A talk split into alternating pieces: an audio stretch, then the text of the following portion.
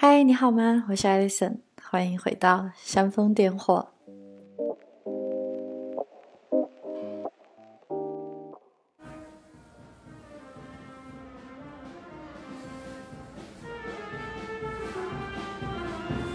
从二月底开始，在瓦伦西亚的街头上走着，每天都可以听到非常多的乐队演奏，还真是热情奔放的西班牙文化。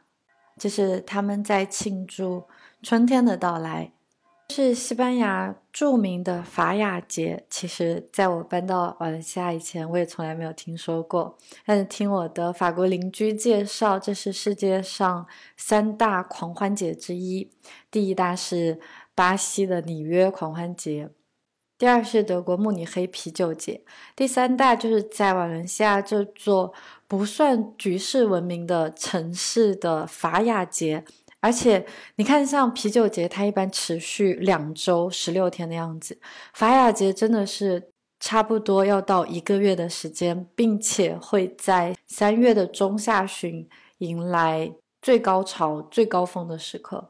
这个节日还被 UNESCO 评为世界非物质文化遗产。在它的最巅峰，就是最后几天的时间，整座城市都会被点燃。我会在这个周末看见，是有点紧张，有点激动。它蛮神奇的，就是在整座城市的各个角角落落，你可以看到很多那种小的广场，或者是大的广场。可以想象非常中心的一些广场，就有很大型的那种木雕的建筑，那种木雕的。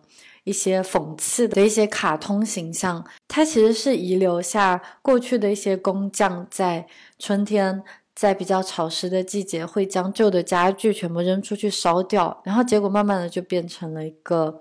文化的行为，其实到现在，在当地的我在瓦伦西亚当地的一些西班牙朋友，他们一般会在二月底或者三月中旬就会逃到四周的 一些小村庄里面去，因为城市里会非常的嘈杂，因为烟火是真的不停，放烟花都算了，而且最奇怪的是，他居然每天下午的两点在市政厅广场放烟火。大白天下午，然后每天还有很多人聚集在那里，还有一些市民会，当然比较少，但是还是经常走在路上会被吓一跳的一些鞭炮。我觉得这好像是回到了童年过年。那一方面我会觉得，哎，他们这样去庆祝好像很有趣，但是另一方面又会觉得，哇，这是这将是多么大的空气污染呐！而且如此大的噪音，看来。我可能真的是到了喜欢宁静、好静的 年纪了。我们今天要聊的话题，也刚好可以触碰到一些传统的东西，一些我们怎么样跳出自己生活的环境，跳出我们从小到大就习惯的一种生活状态，来看看醒着生活是什么样的感觉。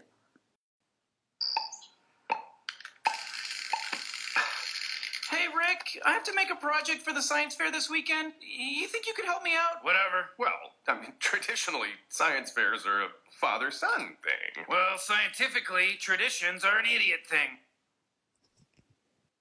有没有 Rick and Morty 的粉丝？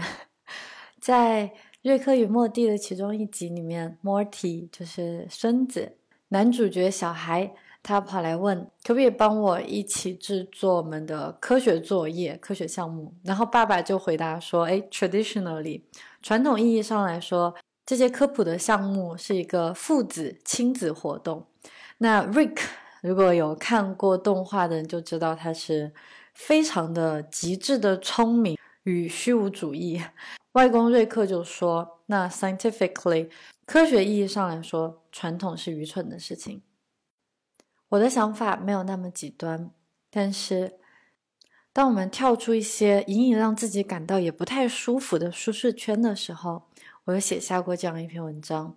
你发现没？成年人的生活是一场骗局，算是这些年来醒着生活的一个对社会意义的重大的批判吧。当然，在这批判之中，我个人是保有敬畏的心情的。在今天的当下，我也有了一些新的看法，所以想和你们一起来探索一下。来聊聊看，是对社会的批判，还是对那个我们在上一期聊过的可能并不存在的自我的批判？我在打开文章的时候就发现，序言引用了马尔库塞，他是法兰克福学派社会批判方向的一位重要的成员，是继承马克思的想法的一系列哲学家、社会学家，甚至包括心理学家的。对政治理论的一些学院派的主张吧。我在此前也曾多次提到过的弗洛姆，心理学家弗洛姆，他便是法兰克福学派的成员之一。还有在聊到时间理论、时间感的时候，也借用了新一代的法兰克福学派哈尔姆特·罗萨他聊到的社会加速批判理论大纲。大致可以感觉到，法兰克福是。基于对消费主义在资本社会高速发展的前端出现的对大众文化的批判理论，马尔库塞有一本著名的书籍叫《单向度的人》，基本上是指在发达工业社会，尤其我们在现在也可以很深切的体会到，通过一种技术的合理性和技术的极权主义。好像是把社会塑造成了一个单向度的社会，他的意思是指没有了对立和反对了，就只要是存在的现实的既是合理的。在我引用的这一句话里，我们可以很直接的看出来，发达工业社会文明中的人们是受到抬举的奴隶，但他们毕竟还是奴隶，因为是否是奴隶，既不是由服从，也不是由工作难度，而是由人作为一种单纯的工具。人沦为物的状态来决定的，哪怕是孔子也说过“君子不器”。可是，在现代的生活当中，我们最容易感受到的，应该就是恐怕自己的微不足道。我小时候很喜欢逃课，大概是到四年级的时候，才莫名其妙的突然就接受了，嗯，我是个孩子，我应该在学校这样的既定事实。那是我第一次自主决定整个学期都不缺堂。班主任、语文老师甚至在期末成绩册的评语里这样写道：“老师发现你长大了。”现在仔细想想，后来的人生，我大概就是在十来岁起闭上了双眼，毫无保留、毫无疑问、完整的将自己融入社会期望里去的。我去学校，每天做无聊的试题。背应试的古文，除了用心完成期末考，根本无心投入对任何一个学科的喜爱。我变成了一个普通至极标准化的青少年，喜欢偶像，也喜欢高年级的男孩，梦想是考大学，细节倒是没多想，主要是考个好大学就是了。这是面对生活时我在逃避自由的第一步。现在想想，小时候从一年级我就开始喜欢逃学，这也真是很奇怪。当然，可能是因为童年的生长环境吧。我其实是在一个大学的校园里面长大的。那这个我们知道，国内的校园它是有大门的嘛，所以一般大学的或者学院的校园都会紧闭。所以在小时候的我看来，这就是整个社会，这就是。人生的百态就全部都在这个校园里，但是正因为它有一定的封闭性，所以也具有相当高的安全性。那在这一点来说，可能我的父母就比较开放吧，就比较任由我自由发挥，我每天都可以在外面玩很久的时间，吃饭再回家就好了。可能和在城市中长大的孩子会有一些不同，因为不必担心一些交通啊。或者是其他一些儿童安全隐患的问题。我记得在上一年级的时候就觉得很奇怪，因为我每天都自由自在的，每天都在山野里。我们当时的那个校园里其实是有一个有两三个那种小山坡吧，就是对我在我心目中它就是一座大山。可是真的我长大了再回去看的时候，算是一个丘陵吧，还是有一点点山脉的感觉的，但是肯定不是高山。那我一个小孩子就每天在山野当中狂奔，就躲着去捉蜻蜓啊，去看蚂蚁，就玩这些。到一年级的时候，我才发现，哎，我现在怎么在一个固定的时间段必须要去到学校？所以我就记得非常清楚，我应该是一年级的第一学期，好像是上课的第两三个星期吧，一开始还新鲜，到两三个星期以后，我就是还是照样去约其他小伙伴，哎，那我们下午去校校园里的哪里去玩呢？去操场去爬双杠吗？可是明明下午是要去上学的时间，但是在我的脑海当中就还没有转换思路，一直到我提到的我到四年级以后吧，大家可以想象，我从一年级到四年级之间，应该是很多次被请家长的。那确实是在四年四年级以后就融入了社会，一直到后来进入大学以后，也只是在大四的时候突然想起来，哎，我我还需要一份工作，于是把热情又投给了新闻，干脆进修研究生好了。我想要成为那个可以改变世界的人，打引号改变世界。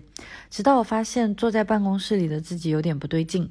一想起接下来每个星期的五天，我都得在这个地方复制我自己，待上九个小时，就又一次萌发了如七八岁时那种想要逃跑的冲动。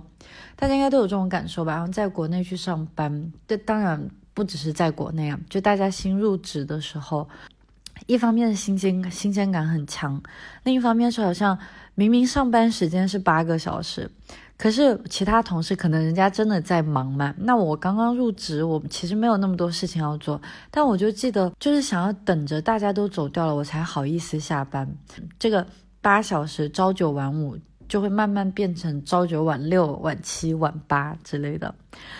是的，从我成为一名小学生的第一年起。我就真的很喜欢心血来潮的，在去上学的途中骤然改道，去某个田野间的火车道玩一下午。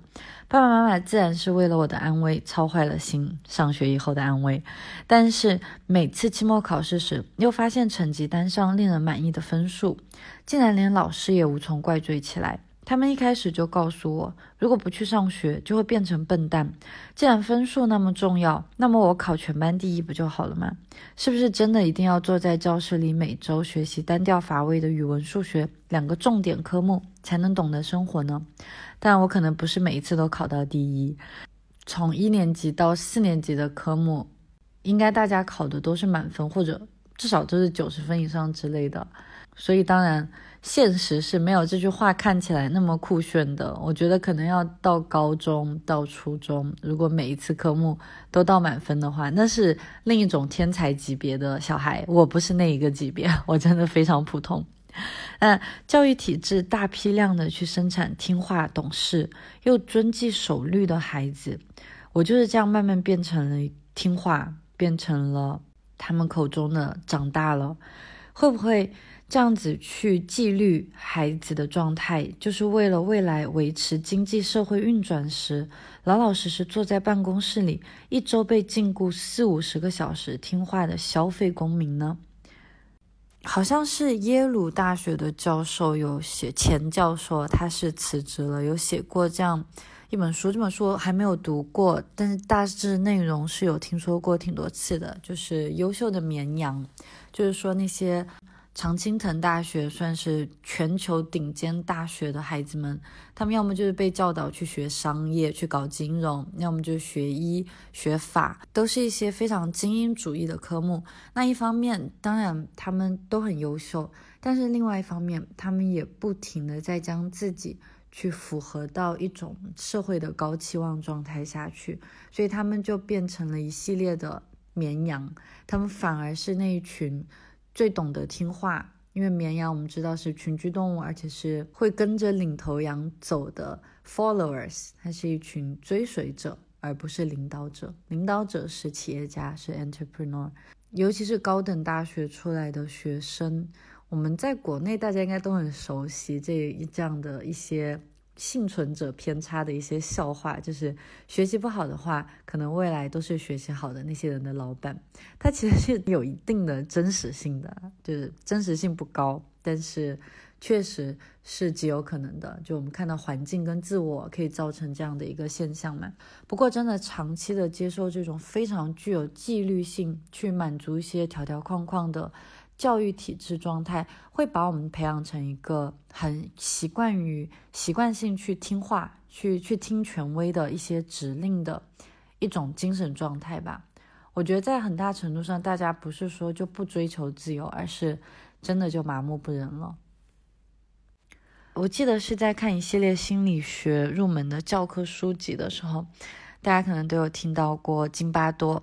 他好像是在《时间心理学》这本书里面提到过教育体制的由来，就是我们当代现代的教育体制的由来，真的是在第二次工业革命以后，可能在十九世纪中期末期，美国的工厂大量的需要一些工人，然后当时的政治家就通过去考察。就发现，哎，我们就是需要，当然这个听上去有点像阴谋论，嗯，一些新的政策大多源于实际的需求嘛，在当时真的就是非常需求这一帮可以快速上手去工作，然后同时又可以接受这种非常纪律性的工作时间的人群，所以出现了我们现在当代教育体制的原型，尤其是我在念小学的时候。几乎是没有英语课，我们是到高中、初中、初中不是高中，初中才真的开始有英语课。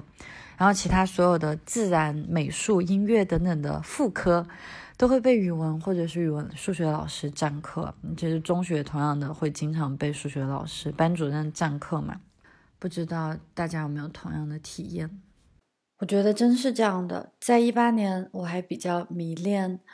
自我提升的一些工具性的阶段，我就突然醍醐灌顶的发现，怎么那些我们在日常生活真正最需要的技能，像情绪的管理、理财，甚至是烹饪，为什么我们接受了这么多年的教育，却没有触及到生活的根本呢？我在当时还写下了这样一个小小的清单，有哪些可以自学的技能会让人受益终生？那是二零一九年的四月，我这样写道：昨晚我在新居克罗地亚的海滨城市 Split 散步的时候，突然想到一件事情：为什么我们人生前二十几年在学校里从来没有真正学过一些可以应付长大这件事情的实际技能呢？例如，我是直到二十六岁才开始正式接触烹饪，就连煮饭这件稀疏平常的事情，在一开始对于我来说都是一件不可逾越的障碍，因为我老是把它煮糊。更不要说想要烤一个面包、包一顿饺子的时候，看着超市各种中筋、低筋、高筋面粉时的惊愕了。我也不会开车，从来没有考过驾照，当然这可以归结于自己的懒惰，但是。仔细想想，从基础教育到高等教育，一共在学校里待了也有十九年。为什么学校没有组织过我们学习开车这么基本的一个社会技能呢？为什么它还一定得是一件需要产生一定贿赂的麻烦事？这样的例子不胜枚举。例如，我们这一代大多数在城市里长大的同学，甚至连游泳与骑自行车这样有趣又实用的技能都颇感汗颜。我惊觉，那进入社会以前，在学校里所谓的预备，还真是没有什么用呀。直到现在，我也深深的相信，教育，尤其是对自我的教育，大多是从离开学校的那一刻真正开始的。从学校里毕业的我们，连情绪管理都不会，还谈什么过好这一生？我有这样写下来这十个方面：第一是学会如何学习。后来也将它扩展为了一期很长的播客，去从脑科学的角度聊一下我们是如何更好的去学习。第二个就是学做饭，通过自己下厨，不仅可以真正充分了解我们每天吃进去的究竟是一些什么成分，还可以通过做饭学习实用的健康。第三是预算与理财。不是说要每天盯着股票市场，也不是说要去学习各种各样的。理财知识，就我个人的经验来说，如果我们不是做金融，我不是以此为生，我们真的毫无必要花大把的时间，每天就盯着市场去买与卖。其实投资的方法真的非常简单，一旦我们设好了自行的目标是长期的投资，而不是投机，确实可以省略掉非常多的焦虑。还有更重要的是，我分享过很多次极简主义的生活，包括希多格学派。那不仅是说我们学会极简，不是说极简嘛，精要主义这件事情，那也同时要学会如何用钱给自己建立安全感，购买幸福感。第四点是情绪管理，我想我们这个播客已经聊过非常多次了。第五个是学习外语，英语或是任何一门外语。当然，很俗套的可以说，英语彻底改变了我的人生，或者说它不仅仅是改变了我整个人生的轨迹，更是拓宽了我生活的地域与眼界。在我还从未踏出国门一步时，也是因为英语，世界可以主动来到我的身边。我是通过意大利人了解 pasta。通过英国人了解足球流氓，通过南非人了解种族隔离，通过美国人了解自由与荒诞的。我很喜欢一句话：“The more languages you speak, the more people you are。”我在播客的前期也分享过一些我自己学外语的心得和失败的经历。当然，我也始终相信每个人都有学会英语的能力，任何时候重拾英文都不会太晚。第六点是学会销售与谈判的技巧，这是很重要的，在我们现代社会这样一个非常需要关注力的，有一点点可悲，但它确实是很有效的一个技能。当然，我不是说我们学习销售与谈判就是为了去做生意，而是想想看，父母如何说服孩子好好学习是正确的路。男孩要如何证明自己可以守护女孩一世？你又如何用生活方式去传递自己的生活理念呢？这一切都是销售与谈判。我是从二零一六年开始在微信上做英语线上一对一课程，才了解到啊，原来我曾经离销售这么遥远。一个人出来做事情，不仅充满了挑战。也因为终于要独自面对销售这件事情，随时都可以瓦解我原本就非常脆弱的自尊心。它也是一次最好的成长教育。我学会了被拒绝，我也学会了小小的成功所带来的成就感。我也终于通过售卖课程这一路懂得了，我们每一个人不仅仅是在做着商品的交易，我们所需要贩卖的还有我们自己。谈恋爱、找工作、交朋友，这一切。其实都需要我们懂得一些营销自我的能力。其实，再反观来看，这是有两面性的。一方面很可悲，另一方面很可敬的是，现在社会上所熟知的一切大咖、网络红人、意见领袖，其实他们都是几家的销售人员。第七点，我提到了时间管理，这个我相信大家听的也很多了。第八点，嗯，我有聊到穿衣搭配这件事情，找到适合自己的风格，投资可能是比追逐时尚返利更高的一种方法。第九点是沟通与共情 （communication）。现在，每当我遇见一个勇敢坚强的人时，我都会向他所经历过的一切苦难致敬。这世界上没有不经过碰撞就形成的深谷山丘，人也是一样。这句话应该跟大家分享过了。那为什么我们越长大越感到孤单？因为我们不再被懂得，不再被听见。人类活着不就是为了被听见、被懂得吗？如果我们不去主动掌控、掌握沟通的能力，那恐怕只会在多年后与身边的人一起遍体鳞伤。下一次再说出刺耳或是想要攻击对方的语言时，哪怕是在网络上，先想象一下，如果看到这句责难的人是你自己，会是什么样的感受？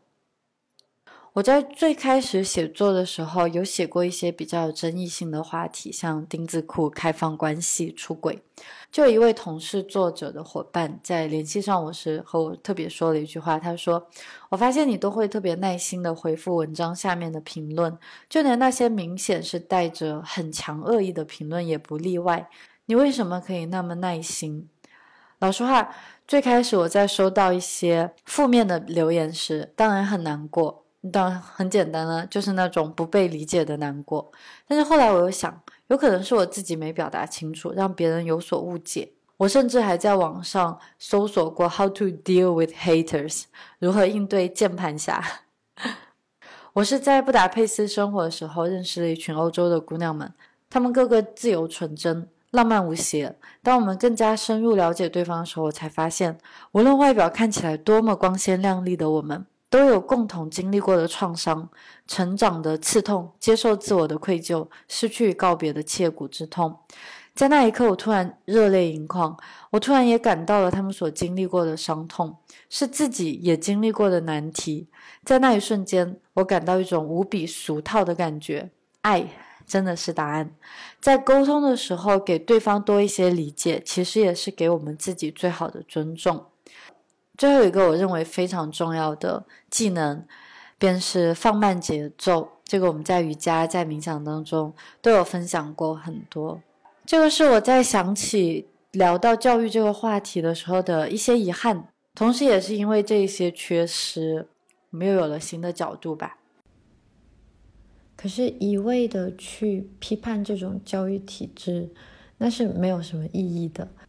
因为仔细想一下，我们成年人做父母的时间，可能真的被浓缩到很少。恰恰是因为有教育体制、有学校的存在，那算是在最大程度上给予了所有人最大限度的一种公平吧。它离真正的公平平等还非常非常的遥远，但是至少说。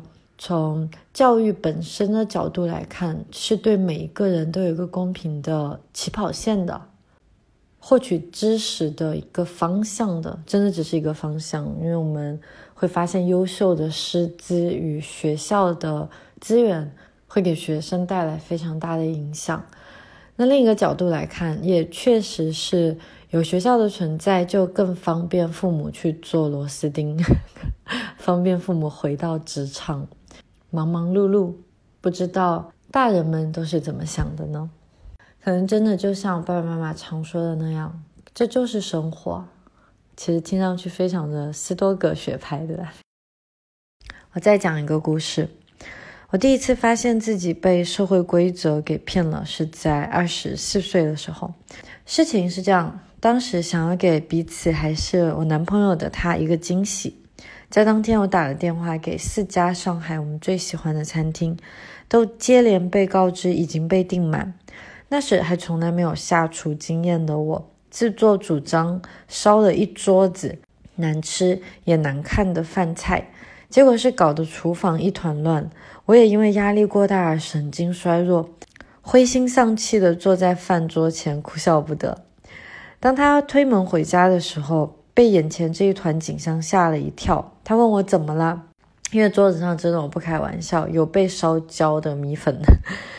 我一边大声哼着哭腔，一边止不住的大笑，说着我没订到餐厅，我把情人节给搞砸了。他倒好，捧腹大笑起来。他说：“谁告诉你我们的情人节是二月十四号呀？”我立刻明白了他的意思。那是我成人以后最后一次按照社会的规则去玩一场消费的游戏。想想看，情人节、圣诞节，各种各样的节日，尤其是西方引进的节日，它真的就是一场巨大的营销啊！无论是西方情人节还是东方的七夕，文化典故自然远长又绮丽，但是现代社会对这般节日。都一并施法，变成了消费主义的盛宴，甚至一对伴侣还莫名其妙的与鲜花与巧克力相连，更别提大多数市场包装的礼物根本都是琳琅满目的败絮垃圾了。直到今天，无论是什么节日，我与老公都会尽量避免互赠礼物，尤其是送实体礼物的那种为了特定节日而去购买礼物的行为，至少在我们看来是比较没有必要的。比起大买特买，收到包包或是口红，我跟大家有分享过克罗地亚的钻石海吧？如果听过过去的播客，可能会知道我在说什么。如果只是回想起过去一年的我们，真正有互送对方礼物，好像是互送了对方在生日的时候的两场经验吧。一个是在夏天。我送给他的一起去大西洋和野生的海豚游泳，那 是在马德拉马德拉岛，以及在我的生日，他悄悄为我安排了风帆冲浪，也是我们刚刚搬到西班牙的时候，恰好去年的生日礼物都与大海相关，但是他们都与自然还有人与自然的互动相关，我觉得。对我个人来说，是我非常喜欢的一种礼物的方式。嗯，它更多是一种体验，是拿不走，我也带不走的体验，还不会积灰尘。我知道这听起来矫情又好笑，但是我后来生活里所有的自由，恐怕都是从不过情人节，至少不按照社会期望般度过情人节开始的。我们都在中学历史世界史的部分学过一个人物，著名政治哲学家卢梭。他的理论甚至推动了改变西方社会未来发展的法国大革命，虽然最后以恐怖流血而收场。我们也知道那是平民追求平等与自由的理想运动，但是没有写在历史书里的是，卢梭认为人类不平等的根本来自私有制。这是什么？这是未来共产主义马克思思想的源头。他在《社会契约论》的开篇便写道：“人生而自由，却无往不在枷锁之中。”乍一听，这太有道理了。在大多数现代化国家成长起来的孩子，尽管底层文化思维略有不同，教育方式在表面上看起来也大相径庭，然而实际上，最终对成人生活的理解与追求都是一致的：赚钱养家，实现自我。一开始以为长大就是可以随时想喝可乐就去喝可乐。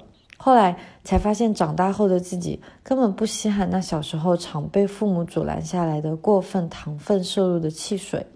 我自以为这就是自由，谁知道离开校园，立刻陷入下一个枷锁——办公室。虽然人的这一生获得财富的方法不计其数，但是我们最为熟悉，尤其是按照报考大学获得学历的人来说，挣钱最可靠的方式就是去上班。至于什么是好大学，什么是好工作，甚至什么是好生活，自然又是一整套他者留下来的游戏规则。有名的最好，赚钱最多的当然也是最好的。这与现今的教育体系不谋而合。培养学生在学校里忍耐无聊的能力，将来在工作职场上既可忍受无聊，又服从权威，从不自行创造，而是通过消费获得物质。为了获得更多的物质，又不得不工作，工作很无聊，又更希望消费，由此循环往复，推动经济，制造垃圾。我在二十四岁以前，有条不紊地玩着社会成规的游戏，平时好吃懒做，花大量的时间看电影消遣娱乐，在每学期的期末集中精力备考，然后什么也没有留下。我不知道自己是谁，能做什么，想要什么。但是，似乎我的父母、我的老师，甚至我的同伴都很清楚我们的角色以及应该做些什么。于是我只是埋着头，一步步地跟着走下去。毕竟，知道自己想要什么很难，但是迎合他人，让他人喜欢我们倒是很简单。只需要按照社会想要的那样，每个人都削足适履，变成他想要的样子，就是胜利，就是认可。直到我发现，父母。同伴以及社会，其实个个都迷茫的不得了呢。他们也不过是去做了被告知应该如此去做的事而已。现代人看似生活自由，吃喝玩乐花样繁多，兴致之至，艺术也是消遣。更甚，艺术本身就成为了一种奢侈品消费，更无需多言抖音、朋友圈这般毒瘤的存在了。上班努力赚钱，是为了让自己与家人过得体面。但是，何为体面，却不经自己思考，反而完全受制于广告、社会、他人以及权力的影响。上班的时候，情况好时，集中全部注意力用来研发如何吸引消费者的产品与服务；情况不好时，坐在原地度日如年，只是机械的打卡通勤。没错。我们每个人在现代社会的发展下，都变成了一颗螺丝钉。这被社会学家马尔库塞称为“单向度的人”。任何逃离普通成人生活的方式，都成了异类。这不是很恐怖吗？这世界上只有一种人生吗？卢梭的社会契约论对现代国家影响深远。他认定一个人可以是自由的，也可以是被统治的。他认可一个公共意志，而我们与社会缔结的合约。就是个人利益从属于公共意志，即个人要受到压迫才可以实现全体的自由。同时，他也不否认世界上只有两种权利：一种是非法的，那就是暴力；另一种是合法的，那就是普遍意志。总而言之，所谓符合社会规则的长大成人，不过就是从坐在学校里听从权威，变成坐在办公室里听从权威的生活方式。没错，我们生活在合法的暴力社会里。在我寻找到最适合自己的生活方式以前，常常有长辈苦口婆心的会劝说：“你长大了，要现实一点，要现实一点。”我可没听进去。但是在办公室里每天消磨八九个小时的工作，会毁掉一些道不明的人生部分，却深入我的思绪。原来工作是不得不做的任务啊！那当我真正开始工作的时候，在按时打卡上下班的第二个月，我便感到不耐烦。一想到自己接下来三十几年都有可能在这交通高峰期赶早晚班车，我就感到绝望。于是，在我完成了当日的工作任务以后，为了不在领导下班以前先离开，我坐在办公桌前算了一笔小账。按照中国人健康预设寿命平均六十八点七岁来计算，不出意外的话，一个人的一生约享有两万五千天，那便是六十万个小时。如果我们可以保证八小时的健康睡眠，算上青少年时期的嗜睡以及青春时期的彻夜派对狂欢，再加上中年时期被工作生活剥夺的正常睡眠，其中大概三分之一，也就是二十万个小时，都用在了睡觉上。假设大多数人在二十二岁完成学业，除去睡眠，大约有十三万个小时花在学校里，不算补习班的话。再说不算吃喝拉撒，我们的成年工作可支配时间也只剩二十七万小时。退休年龄按六十岁来算的话，一个普通员工平均每年工作三百天，不算极端的九九六。如果我们是那运气不太好的百分之八十不喜欢自己工作的人群，那也就是说，在我们精力最旺盛、学习能力最强的成年人时光，有九万个小时，约等于十年的硬光阴，不吃不喝不拉不睡，都像坐牢一样不开心。这没算上为了工作发愁所引起的压力、焦虑等等亚健康并发症，这笔账算下来并不划算。当然，我的计算方式是按照六十八点七岁。其实，我想我们这一代大多数人应该都会到八九十岁吧，不出任何意外的话。呸呸呸！那当时算完这笔账，我就觉得不太划算。我坐在我坐在位于外滩二十几层的办公室里，窗外天已黑尽，城市华灯初上，感到不寒而栗。古希腊斯多葛学派哲人艾比克泰德曾是一名奴隶。他这样说：不同的人出卖自己的价钱是不一样的。人生的意义有多大，关键要看我们做出了什么样的选择，而出卖自己的时候又卖得了多少价钱。一个公司的员工或是铁饭碗的公务员，以出卖自己的时间牺牲九万余小时还不算应酬，这样的代价与公司共担风险。他们安于现状，并且极为可靠，因为他们相信上班赚钱这件事情不仅是为了自己，更是为了家人，甚至是为了社会经济做出的贡献。当然，这并没有错，这是真的。只是我们为什么要赚钱的第一步，最初的那一步，可能有时候我们自己真的都还没有想通透。赚钱自然是必要的，我这里所指的是那种无尽只想要。越赚越多，积累大量财富、大量金钱的一种思路吧。眼看如今资本主义与技术化的社会如何异化了人类的社会学家马尔库塞就这样说过：现行的大多数需要，诸如休息、娱乐，按广告宣传来处事和消费，爱和恨别人之所爱和所恨，都属于虚假的需要这一范畴之列。这样的需要具有社会的内容和功能。它们取决于个人所无法控制的外力，这些需要的发展和满足是受外界所支配的。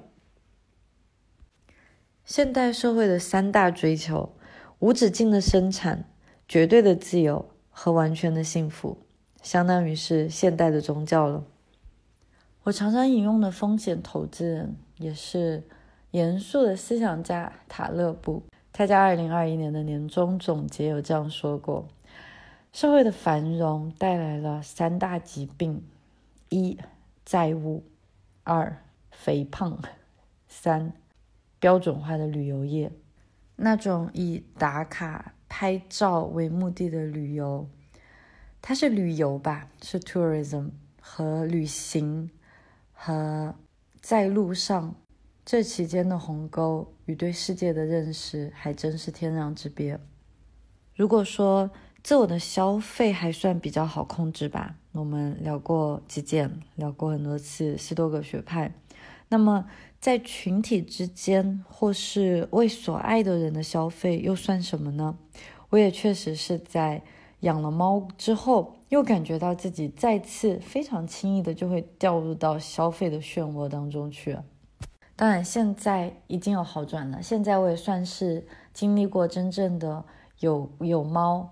超过两个月的人了，也是恢复了理智，但是在最初的时候，真的在，因为是新手，大家都害怕。我相信所有人在做父母，在第一次做父母，或者是在成为大人，在面对自己，在面对他人的时候，尤其面对他人，我们希望给父母，给身边所爱的人最好的东西。那很多时候，这个最好的就要打上一个双引号了。是谁说它是最好的？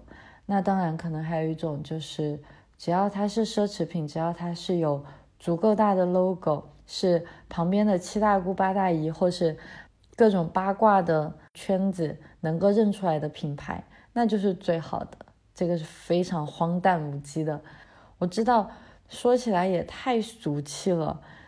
确实，我们真正最需要的是免费的，但是一些。需要有设计、要有美感的东西，它来自于我们的认知。我喜欢亲手制作的东西，我喜欢为之付出过的时间。确实，我身边也有朋友是我非常亲近的朋友，他们也会说，只要可以花钱让别人去做的事情，我更愿意花钱让别人去完成。这难道不是现代生活的最大的好处吗？我当然不可否认。我也非常喜欢去吃美食，我自己也做不出来衣服，但是，你，仔细再问自己一遍，就是我省下来的这些时间、这些精力，那我又拿来做什么呢？可能是拿来消耗一些其他的内容，在社交网络上，在娱乐电影之间。我们现在为了效率，为了高产出。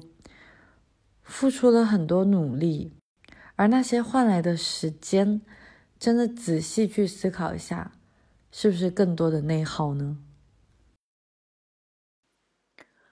不过在这里也想要指正一下我从前的这一个观点，我总是认为好像一定要自己亲手制作的才会有意义感，可是有时候真的是把自己。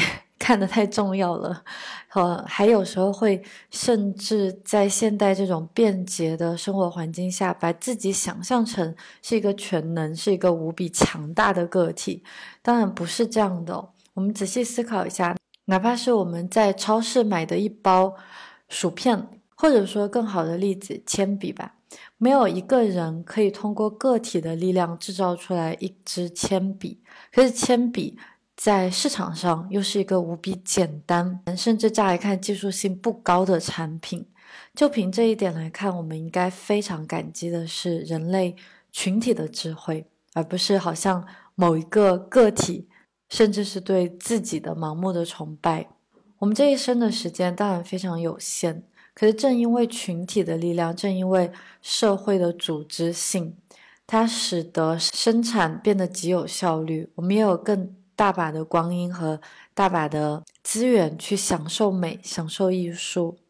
下一次，不管是在超市、在菜市场，在看着那颗白菜的时候，只需要退一步，试着去溯源，它是从哪里来的？它从种子到生产，到时间的等待，到接受阳光，到运输，到最后我们用极少的金钱。便可以购买到如此充沛的植物纤维的来源，这是多么令人感到感激并且心存敬畏的事情啊！是的，我知道，在过去的写作，尤其是对社会的批判的想法上，有很多都过多的去着重于自我或者是一个个体的力量。它当然非常的重要，因为它在我们成长过程当中要首先获得自我的价值，但是。在一定程度以后，我们一定要重新回到谦逊。我相信，哪怕是那些离群所居，哪怕是我们现宴的陶渊明，或者是采菊东篱下，我们没有一个人是一座孤岛。我们是社会性动物，这个是最根本的基因编码。那于我来说，我甚至认为，哪怕我想逃离到世界最遥远、最偏僻的地方。但是当我在耕种的时候，当我需要饮食，当我需要食物的时候，想象一下我们现在可以买到的种子，想象我们现在可以耕种的植物，我们所熟知的这一切，它都是通过人类的智慧所得来的。就连看似最平凡的苹果，那也必须通过人类的嫁接、人工的嫁接技术，才可以得到香甜可口的果实。回过头来再看看，我们离纯天然已经很远很远很远了。但这正是人类在不知不觉当中也和自然融为一体的一种打引号的异化吧。这也是大自然聪明的选择和人类共处的计谋。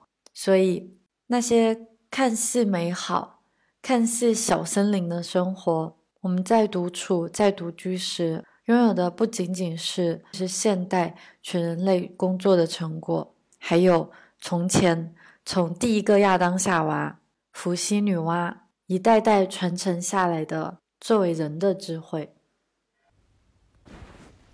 那么，我们回到刚才这个话题，责任。如果说此前的一切都在推翻成年人生活的意义。那么，责任是一个不可逃避的话题。我们努力赚钱、成家立业，不就是希望爱的人也可以过得舒适吗？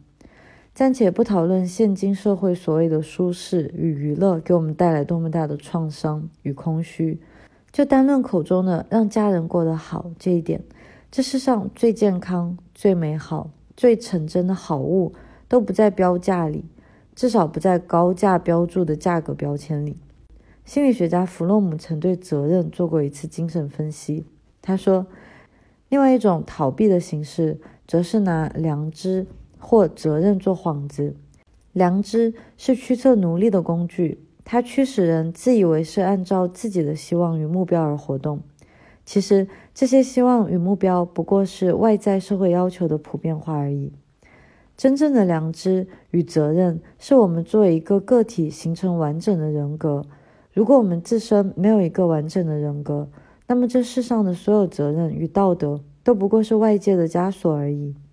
当然，我们作为中国人，对于家庭的责任观念与西方是有本质的区别的。虽然各有千秋，也必定各有糟粕。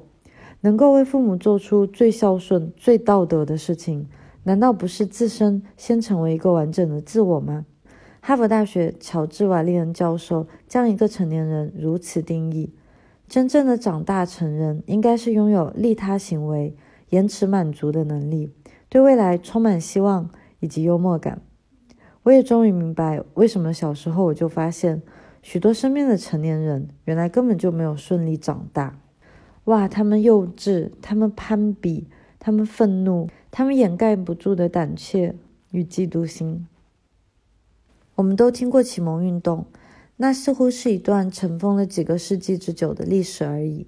然而，启蒙运动事实上远未结束。康德在《何为启蒙》里说道：“启蒙便是人脱离他强加于自身的那种不成熟。所谓不成熟，是指人在无他人指导时，便无法运用自己的理智。这也是为什么在这个分工极为细致的社会里，大多数专家不仅毫无用处，而且对社会极其危险。”马克·吐温是这么说的：“每当你发现自己和大多数人站在一边，你就该停下来反思一下。”康德不仅认可人应该自由，也认定人类可以做到自由。想要打破这种社会设下的圈套，真的很简单。未来，当你在做一件事情的时候，尤其是一件你觉得自己不得不做的事情，停下来问问为什么。我并不是鼓吹无政府主义或是乌托邦，恰恰相反，那些清楚知道自己为什么要去上学的小孩，一定比我学得更好。那些清晰自知为什么要去上班的成年人，也一定可以成为自由的精神。反观上文卢梭看似京剧的话语，难道就一定是真的吗？人生而自由，却无往不在枷锁之中，那可不一定。从更深层次去说。人类正是为了逃避自由，正是在荒野大草原上的狩猎采集者们，为了获得更多的确定性，而甘愿失去了自由，开启了农业革命。一物换一物啊！最后，我有个这样的陈词综述：接受了十七八年的教育，难道我们毕业以后就是为了挣破头皮去获得一个大多与学业无关的好职位？拿着永远与我们的努力不成正比的年薪，在双十一拼命抢购一堆根本用不上的多余物品，为一些毫无管理能力的经理打工，接着申请一份利息超过通货膨胀率的高额银行贷款，买一套学区房，年复一年，日复一日，随波逐流，等待退休。难道这才叫责任？这才叫成熟吗？现在我恰恰发现，那种被称为是懂事、是长大而循规蹈矩的传统生活是如此的幼稚。凭什么我认为牺牲了生命里最美好的三十年，心甘情愿地穿上一副成年生活的枷锁，用出卖的时间换来的工资去买一堆毫无必要的精致产品，然后这就是所谓安稳的幸福生活？当然，别误会了，我可不认为自由的前提就是辞职。自由还是奴役，都有自身的代价。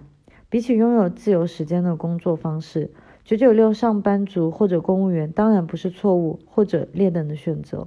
经济学里有一个权衡的概念，trade off，有得必有失。大家都是成年人了，也不必再假装这世上的一切都是非黑即白的。我们要讨论的话题，并不是朝九晚五、贷款买房是不是不好，也不是数字游民。自由工作就是最优解，绝对不是。这里的话题本身应该是如何可以有效并满意的度过一生，与有钱还是没钱就更没什么关系了。那么，无论是上班族还是自由族，都一定是有所取舍的。在这个话题之下，真正让我成年以后第一次产生一种窒息感的事情，只是多少人，包括我自己。在很长时间里都不假思索地过着没有经过辨别就随波逐流的生活方式，无论是传统的还是新潮的，只要不是按照自己最真实的意愿去进行的，就是失败的。因为无论爱因斯坦如何把时空相对，目前来说，时间只会向前流逝，没有意识的前进，就和被奴役甚至盲目毫无区别。这大概是为什么大多数人在晚年会有追悔。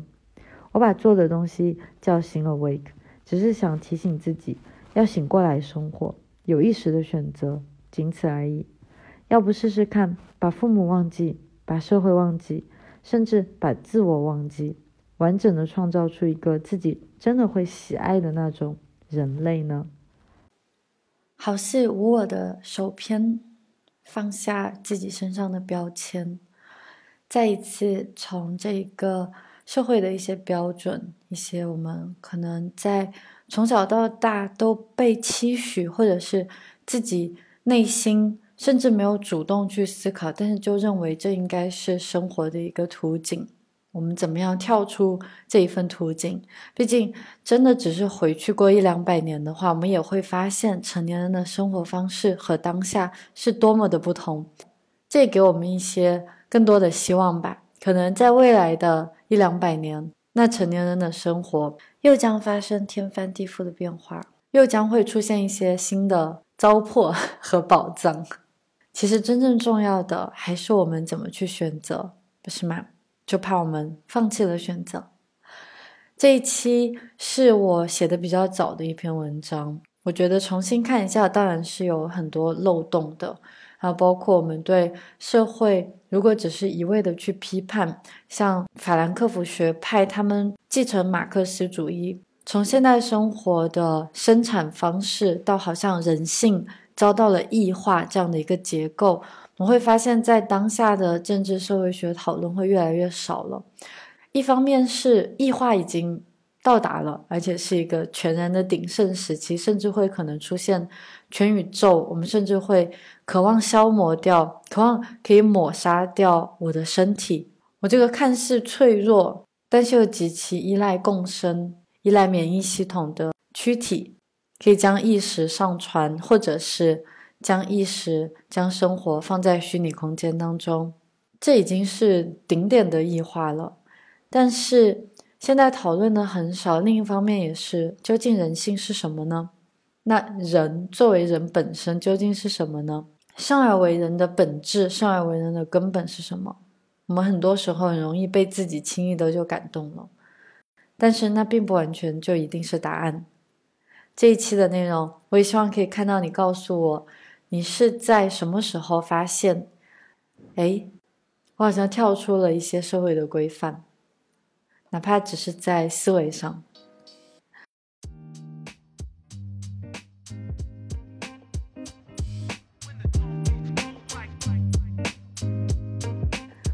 对了，在今年迎春以来。会进行一些，可能每个月都会在线上有一些打卡的瑜伽冥想活动。它不是一种灵性的修养，更多是我们可以在日常用一些短暂的、完全自我独处的时间，就好好照顾到自己，照顾到身体的拉伸，也照顾到大脑的清晰。我们不是为了什么与宇宙合一。或是全然的活在当下，我们发现，在日常当中，真的非常轻易的就会被卷入漩涡与洪流。那瑜伽与冥想，于我来说是一种真正的最好的提醒，它也是一场值得我们进行的练习。人就是这样的，没有一劳永逸的智慧，我们需要不断的提醒，不断的维护自身。所以我希望可以在接下来的时间里，更多的与你们共处。与你们在一个像是社群，但其实又并不是为了社群而存在的一一种自我的瑜伽冥想的修行当中，共同的好好照顾自己，既有自己对自己的负责，也有来自群体的支撑。那我想，因为在过去这几年零零星星的我们有过一些打卡的活动，但是在结束以后都会退出群聊。也会解散一个群体，大家肯定知道为什么数字极简主义。那另一个层面来说，也是我不希望把好像这一切都聚集在一起，然后变成另一种去宣传的渠道。相反，我是觉得我们有这样一个机会可以碰头，也可以轻易的说再见，但是内心是有所维系的一种若即若离的群体关系，一种社群的关系，是我个人比较喜欢的。如果大家有兴趣的话，可以去联系到助教小伙伴 Jenny，找他报名。如果错过了一期的活动，可以在公众号“新 Awake” 在节目的简介可以看到名称，及时关注更新的一些活动哦。我是 Alison，谢谢你在这里，我们下次见。